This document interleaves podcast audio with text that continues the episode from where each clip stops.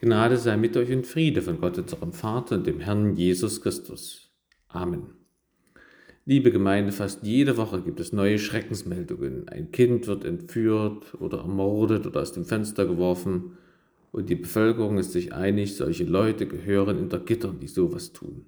Gerechtigkeit muss sein. Ganz anders ist das, wenn man selber von einem Blitzer erwischt wird und dann ein Bußgeldbescheid bekommt. Halsabschneider, haben die nichts Besseres zu tun, das waren doch niemals 22 Gramm Haar mehr als erlaubt. Da ist man sich auch sicher.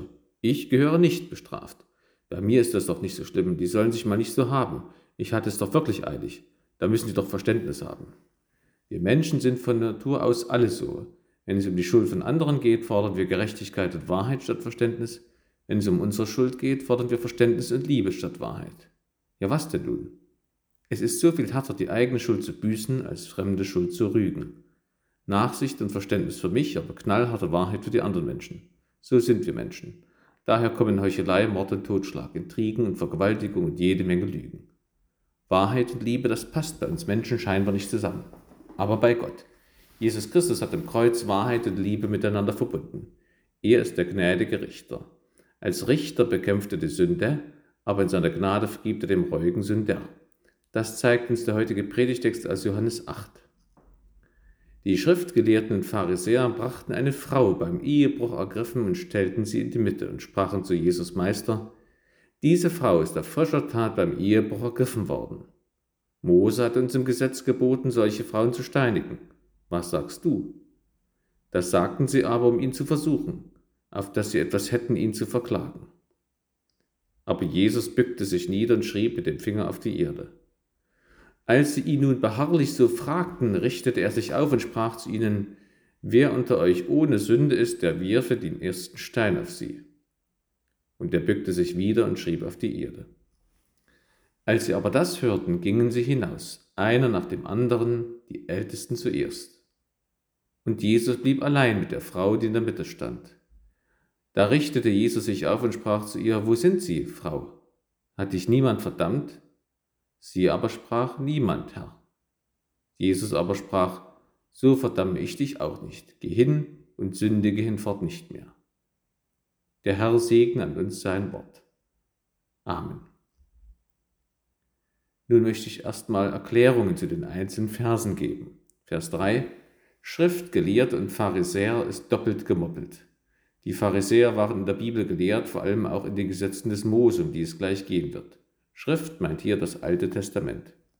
In die Mitte gestellt, wahrscheinlich hatte sich ein großer Halbkreis aus Zuhörern um Jesus gebildet, der gerade im Tempelvorhof lehrte.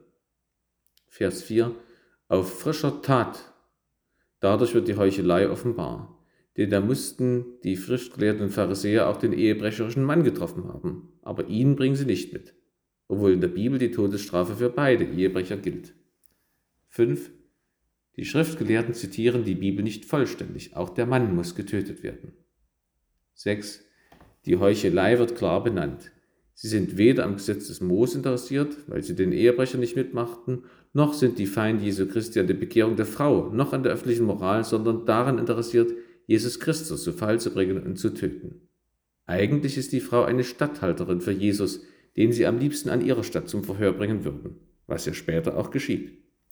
Jesus bückte sich nieder. Er saß ja, weil er lehrte, so meint es hier, Jesus beugte sich vorne über. Jesus schrieb mit dem Finger auf die Erde. Dafür gibt es mehrere Erklärungen. Erstens, Jesus schreibt sein Urteil über die Frau auf, bevor er es verkündet, denn das war so Brauch bei den Römern. Zweitens, Jesus notiert die Sünden der Ankläger der Frau für eine Art Gegenanklage. Drittens, Jesus wollte selbst Zeit gewinnen zum Nachdenken. Viertens, Jesus wollte den Anklägern Zeit geben, über ihr Verhalten nachzudenken und ohne Gesichtsverlust weggehen zu können. Fünftens, Jesus demonstriert sein Desinteresse an der Art der Pharisäer, Heuchelei mit Gesetzlichkeit zu verbinden und das ins Zentrum des Glaubens zu stellen. Sechstens, salopp gesagt, Jesus zeigt den Anklägern den Stinkefingern. Biblisch gesagt, Jesus zeigt den Anklägern den Finger Gottes, der das Gesetz auf den Stein schreibt, wie bei den zehn Geboten, oder das Gerichtsurteil Gottes an die Wand schreibt, wie beim Propheten Daniel. Siebentens schließlich, Jesus stellt die Abtrünnigkeit der Ankläger von Gott schriftlich fest. Denn bei Jeremia steht, Du, Herr, bist die Hoffnung Israels. Alle, die dich verlassen, müssen zu Schanden werden und die Abtrünnigen müssen auf die Erde geschrieben werden. Vers 7. Die Ankläger nutzen die Chance nicht, aus der Sackgasse zu fliehen, in die sie sich hineinmanövriert haben. Wörtlich, sie beharrten oder blieben auf ihrem Anliegen sitzen wie eine Glucke. Jesus richtet sich auf, er sitzt also wieder gerade. Er schaut die Gegner an. Wörtlich lautet der Satz von Jesus, der Sündlose von euch werfe als Erster einen Stein auf sie. Im Hintergrund steht ein Bibelzitat, auf zweier oder dreier Zeugen Mund soll sterben, wie er des Todes wert ist. Aber auf nur eines Zeugen Mund soll er nicht sterben. Die Hand der Zeugen soll die erste sein, ihn zu töten, und danach die Hand des ganzen Volkes, dass du das Böse aus deiner Mitte wegtust. Vers 8. Jesus wiederholt seine Geste von Vers 6. Vers 9. Diesmal reagieren die Ankläger anders. Mit den Ältesten sind die an Lebensalter Ältesten gemeint. Augustin sagte, zurückblieben die Erbärmliche und das Erbarmen, damit ist Jesus Christus gemeint. Das letzte Wort von Vers 11 ist sündigen, das dadurch ein Achtergewicht bekommt. Wörtlich, geh und von nun an nicht mehr sündige. Die Pharisäer und Schriftgelehrten haben schon im vorhergehenden Kapitel versucht, Jesus als Sünder zu überführen und waren gescheitert. Hier folgt nun der nächste Versuch. Sie stellen Jesus eine Frage und damit zugleich eine Falle. Aber Jesus wartet mit einer übermenschlichen, eben göttlichen Lösung auf. Es ist genauso wie bei der Frage nach dem Zinsgroschen. Sollen wir dem Kaiser Steuern zahlen? Jesus, gebt dem Kaiser, was des Kaisers ist und Gott, was Gottes ist. Jesus tappt nicht nur nicht in die Falle seiner Feinde, sondern bringt mit seiner Antwort eine Lösung auf die Frage nach dem Leben der Christen und Juden in einem weltlichen Staat. Ganz ähnlich hier. Die Falle besteht darin, dass die Frage nach der Bestrafung von Ehebrechern in der Bibel völlig klar geregelt ist. Wenn Jesus die Hinrichtung der Frau fordert, dann erweist er sich als unbarmherzig. Wenn er die Bestrafung ablehnt, handelt er gegen das Gesetz Gottes und gilt als Gottesfeind. Die Lösung Jesu Christi für dieses Problem ist für uns alle eine Hilfe im Umgang diesmal nicht mit dem Staat, sondern mit der Sünde. Jesus verbindet Wahrheit und Liebe bzw. Gnade. Ich erinnere wieder an Johannes 1,17, das Gesetz ist durch Mose gegeben, die Gnade und Wahrheit ist durch Jesus Christus geworden.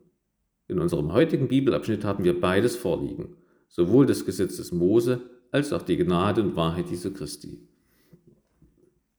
Jesus benennt den Ehebruch als Sünde und vergibt doch der Sünderin. Wir lernen hier von Jesus den Umgang mit der Sünde in der Gemeinde, nicht im Staat. Der Staat muss sich anders verhalten, um seine Bürger zu schützen. Einige Gedanken aus diesem Bibelabschnitt möchte ich deshalb so bündeln. Die Ahndung der Sünde in Jesu Gemeinde. Erstens, es gilt das unverbrüchliche Gesetz. Zweitens, es schweigen die unzuständigen Richter. Und drittens, es entscheidet der unbedingt gnädige Herr. Zuerst also in der Gemeinde Jesu Christi gilt das unverbrüchliche Gesetz.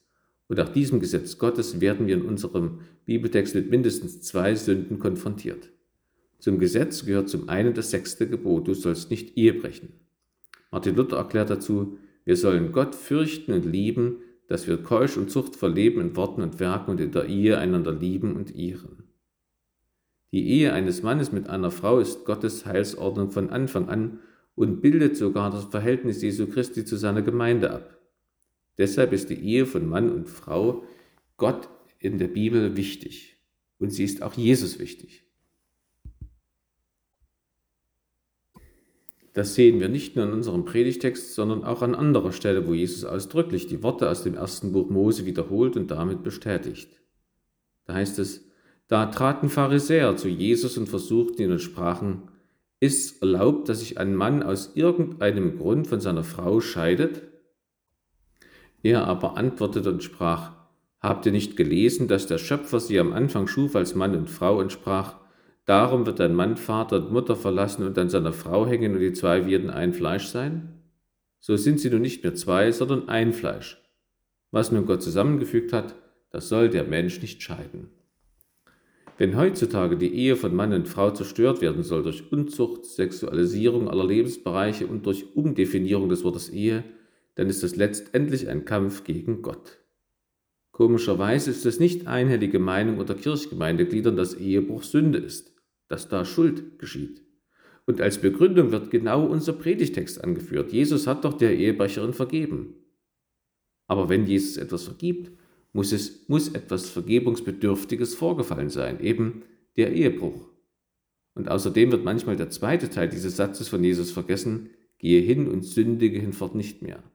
Da nennt Jesus den Ehebruch auch Sünde und hält zugleich die Geltung des sechsten Gebotes aufrecht. Ja, in der Bergpredigt verschärft Jesus das sechste Gebot noch, wenn er sagt, ihr habt gehört, dass gesagt ist, du sollst nicht Ehe brechen.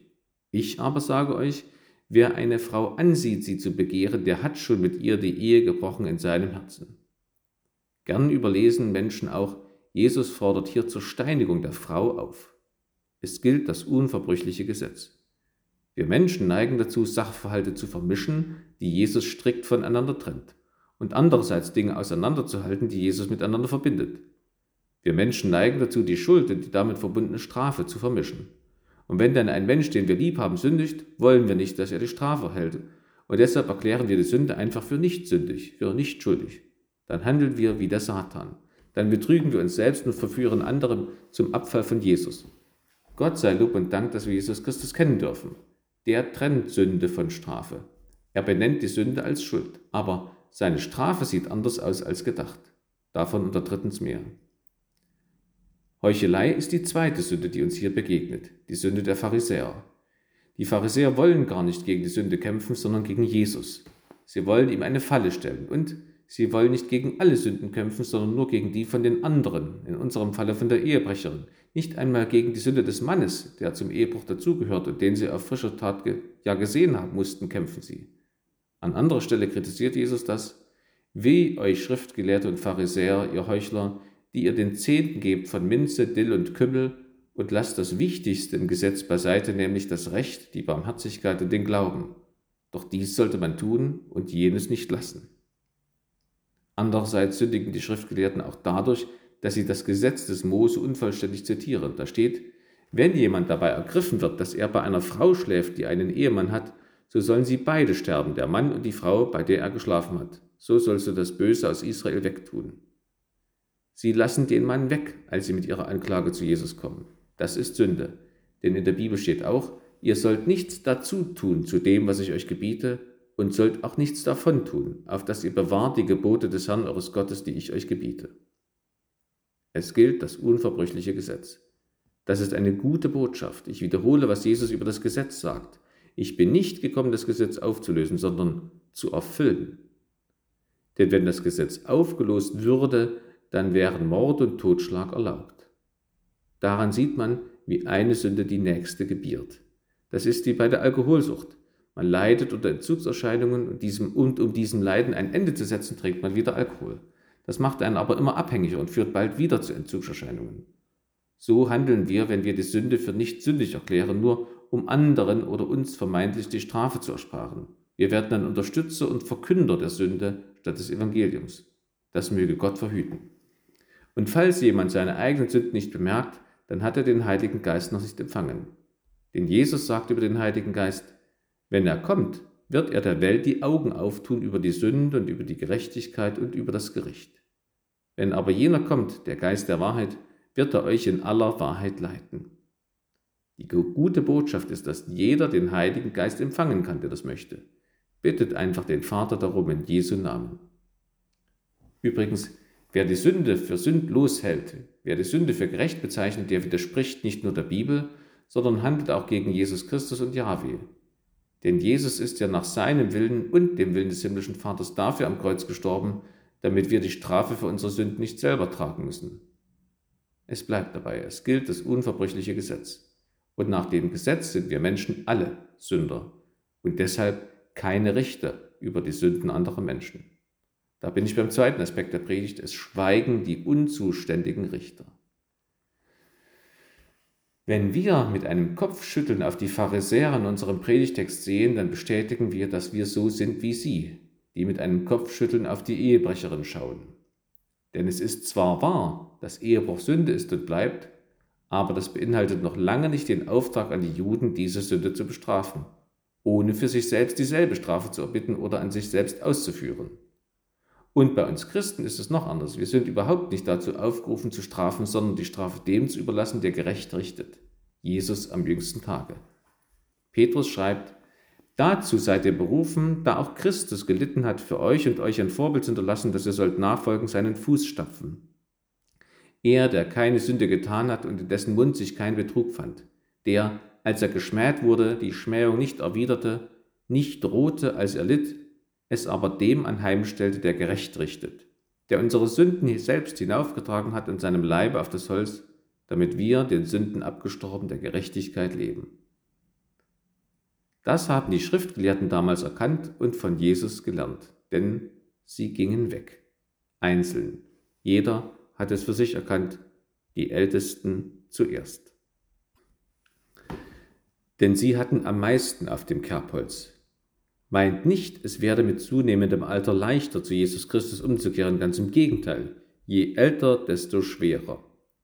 Deswegen bekehrt euch so schnell wie möglich, wenn ihr es noch nicht getan habt. Morgen wird es schon wieder etwas anstrengender sein als heute. Das ist wie bei der gegenwärtigen Inflation. Heute kostet das Rapsöl noch 1,79, morgen kann es schon 2,49 kosten oder es ist sogar ganz aus dem Angebot verschwunden. Heute kostet die Umkehr zu Jesus nur die Reue und Bitte um Vergebung für die Sünden, die ich bis heute begangen habe.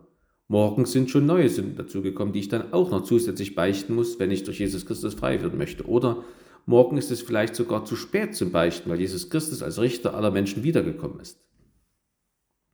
Doch nun zurück zu den Feinden Jesu Christi im Predigtext. Sie bekehren sich in gewisser Hinsicht, denn sie zeigen durch ihr Verhalten, dass sie nicht berechtigt sind, die Sünderin zu bestrafen. Von ihnen können und sollen wir lernen, vor unserer eigenen Haustür zu kehren, statt uns um die Sünden anderer Menschen zu scheren. Wie Jesus sagt, was siehst du aber den Splittern deines Bruders Auge und nimmst nicht wahr den Balken in deinem Auge? Oder wie kannst du sagen zu deinem Bruder, halt, ich will dir den Splitter aus deinem Auge ziehen, und siehe, ein Balken ist in deinem Auge? Du Heuchler, zieh zuerst den Balken aus deinem Auge, danach kannst du sehen und den Splitter aus deines Bruders Auge ziehen. Wir haben es ja als Evangelienlesung vorhin gehört. Man kann hier genauso ein deutsches Sprichwort anfügen, was besonders gut passt. Wer im Glashaus sitzt, sollte nicht mit Steinen werfen. Durch den heutigen Predigtext sollen wir alle erkennen, dass wir alle hier eine Gruppe bilden, zusammen mit den Pharisäern und der Ehebrecherin. Denn wir haben alle etwas gemeinsam. Wir haben alle gesündigt. Wir stehen alle auf der Seite der Sünder. Jesus dagegen steht allein auf der anderen Seite, auf der Seite der Sündlosigkeit. Und hoffentlich haben wir mit den Schriftgelehrten auch gemeinsam, dass wir uns von Jesus belehren lassen und zuerst den Balken aus unserem Auge ziehen. Hier begegnet uns wieder eine Verdrehung, die Jesus aufdeckt und entzerrt. Wir Menschen neigen dazu, in den anderen Menschen das Schlechte zu sehen und in uns das Gute. Durch den Heiligen Geist werden wir angestoßen und befähigt, unser Schlechtes zu sehen und in dem anderen die gute Schöpfung Gottes, der wir gern helfen. Jesus lehrt uns hier auch zu unterscheiden zwischen Beurteilen und Verurteilen. Gern werden beide Vorgänge miteinander vermischt, um damit die Beliebigkeit zu begründen. Nach dem Motto, weil wir niemanden verurteilen sollen, dürfen wir auch niemanden beurteilen. Alles ist gleich, es gibt nichts Falsches oder Böses. Aber das ist nicht wahr. Laut Bibel gibt es Falsches und Böses und Sünden. Wir sollen niemanden verurteilen, denn Jesus Christus spricht, richtet nicht, damit ihr nicht gerichtet werdet. Aber wir sollen alles beurteilen, sagt die Bibel, prüfet alles, aber das Gute behaltet. Also trennt wie Jesus beurteilen von verurteilen und verbindet wie Jesus Gnade und Wahrheit. Da bin ich beim dritten Aspekt der Predigt. Es entscheidet der unbedingt gnädige Herr. Und was tut er? Jesus vergibt beiden. Zuerst den heuchlerischen Pharisäern. Er hat kein einziges Scheltwort zu ihnen gesagt. Er gab ihnen die Chance, ihre Heuchelei zu beenden und ihre Hände nicht schmutzig zu machen mit dem Blut der Ehebrecherin. Jesus verdammt sie nicht. Und Jesus verdammt die Ehebrecherin nicht. Nein, er schließt sich dem lautlosen Urteil der davongegangenen Pharisäer an. Keine Steinigung. Dabei hätte Jesus und nur Jesus als einziger sündloser Mensch als erster den Stein werfen dürfen. Aber er tat es nicht. Das ist Gnade. Stattdessen lässt er sich selbst zu Tode bringen, nicht durch Steinigung, sondern durch Kreuzigung. Der Gerechte stirbt für die Ungerechten, der Liebende für die Lieblosen. Das ist Gottes Gnadenbotschaft an die Menschheit, an uns. Dadurch wird der Gerechtigkeit Genüge getan, denn Unrecht muss bestraft werden. Und es wird bestraft. Am Kreuz bestraft Gott alle Sünden der Menschheit mit dem Tode. Zugleich erhalten die Sünder eine neue Chance. Der sündlose Jesus stirbt, damit die sündige Menschheit leben bleibt. Gott, der Vater, schenkt uns seine Liebe, ohne die Gerechtigkeit außer Kraft zu setzen. Das Kreuz verbindet Wahrheit und Liebe. Was heißt das für uns? Jesus sagt zu der Ehebrecherin, Geh hin und sündige hinfort nicht mehr. Er beauftragt sie und uns, ihm nachzufolgen. Denn an anderer Stelle sagt Jesus, da fragten sie ihn, was sollen wir tun, dass wir Gottes Werke wirken? Jesus antwortete und sprach zu ihnen, das ist Gottes Werk, dass ihr an den glaubt, den er gesandt hat. Es heißt für uns, Jesus nachzufolgen und weder links noch rechts vom Pferd zu fallen, indem wir weder links noch rechts vom Kreuzweg Jesu, vom schmalen Weg in den Himmel abbiegen. Weder sollen wir lieblos auf die Gerechtigkeit pochen, selbst wenn es ungeheuchelt ist, noch sollen wir die Liebe zur Belanglosigkeit verflachen, indem wir alles für erlaubt halten, indem alles Wurst ist.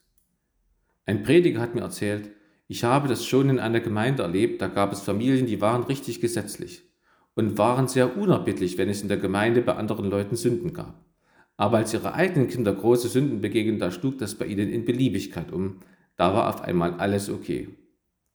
Aus der unbiblischen Gesetzlichkeit schlug es um in unbiblische Beliebigkeit. Davon macht Jesus Christus frei. Zuerst, dass wir nicht unbarmherzig gesetzlich sind wie die Pharisäer im Predigtext, danach, dass wir nicht beliebig werden, wie es der Dämon Zeitgeist von uns fordert. Dieses Umkippen beschreibt Paulus so. Gott selbst gab den Heiligen die einen als Apostel, andere als Propheten, andere als Evangelisten, andere als Hirten und Lehrer, damit die Heiligen zugerüstet werden zum Werk des Dienstes.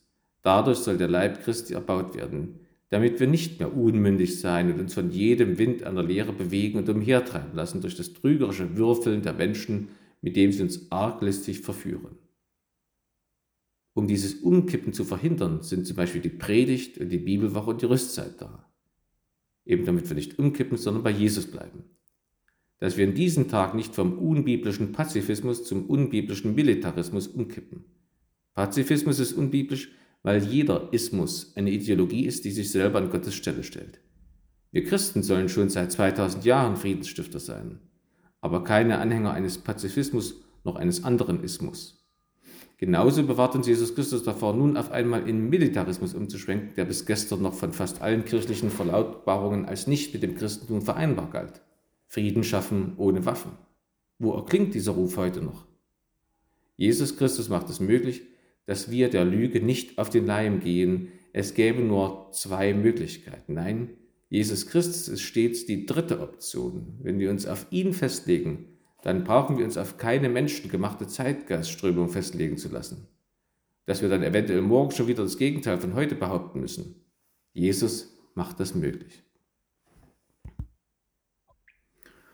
Um Liebe und Wahrheit im Alltag zusammenzuhalten, hilft uns eine Frage. Was würde Jesus jetzt tun? Wenn wir danach handeln, dann bewegen wir uns auf dem schmalen Weg in den Himmel vorwärts. Wie sieht das praktisch aus? Indem wir den anderen Menschen die Wahrheit sagen, aber mit Liebe. Und indem wir uns selbst nicht nur nach unserer Selbstliebe beurteilen, sondern nach der unparteiischen Wahrheit der Bibel. So sind wir. Bei den Christen und allen Menschen so entsprechend die fehlende Wahrheit bzw. Liebe dazukommen. Jesus lehrt uns, unseren Mitmenschen die Wahrheit zu sagen, aber mit Liebe. Wenn die Kirche zum Beispiel den Ehebruch wahrheitsgemäß als Sünde benennt, dann erweist sie damit Liebe, denn sie warnt vor dem großen Schmerz, den der Ehebruch verursacht.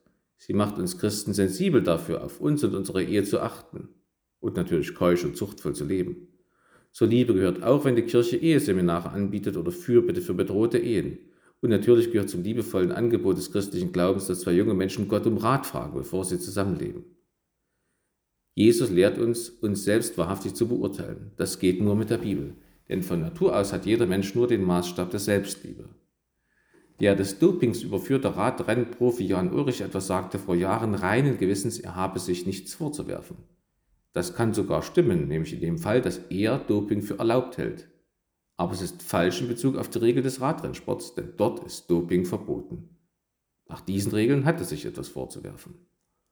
So gibt es viele Menschen, die sich selbst für gute Menschen halten, weil sie nicht ehrlich sind zu sich selbst und weil sie nicht den Bibel als Maßstab ansetzen, sondern ihre Selbstliebe. Gemäß dem Kneipengesetz, Paragraph 1, ich habe immer Recht, Paragraph 2, sollte ich aber nicht Recht haben, tritt automatisch Paragraph 1 in Kraft. Das klingt vielleicht lustig, ist aber im echten Leben nicht nur keine Hilfe, sondern kann viel Leid verursachen. Jesus spricht den Sünder gerecht, nicht die Sünde. Jesus liebt den Sünder, aber bekämpft die Sünde. Denn es ist gerade keine Liebe, wenn die Sünde unter den Teppich gekehrt oder gar noch beschuldigt wird. So soll es aber unter uns nicht sein, sondern wir sollen Liebe und Wahrheit miteinander verbinden, wie unser Herr und Meister Jesus Christus. Dann kommt es zu keiner heuchlerischen Aburteilung von Sündern, aber auch nicht zu einer Vertuschung von Sünden. Dann lässt man die aufgesammelten Steine des Vorwurfs fallen wie die Pharisäer und darf neu anfangen wie die Ehebrecherin. Das ist wahrhaftige Liebe. Das ist Jesus. Das ist unsere Chance. Ergreift sie. Amen. Und der Friede Gottes, der höher ist als alle Vernunft, der bewahre eure Herzen und Sinne in Christo Jesu. Amen.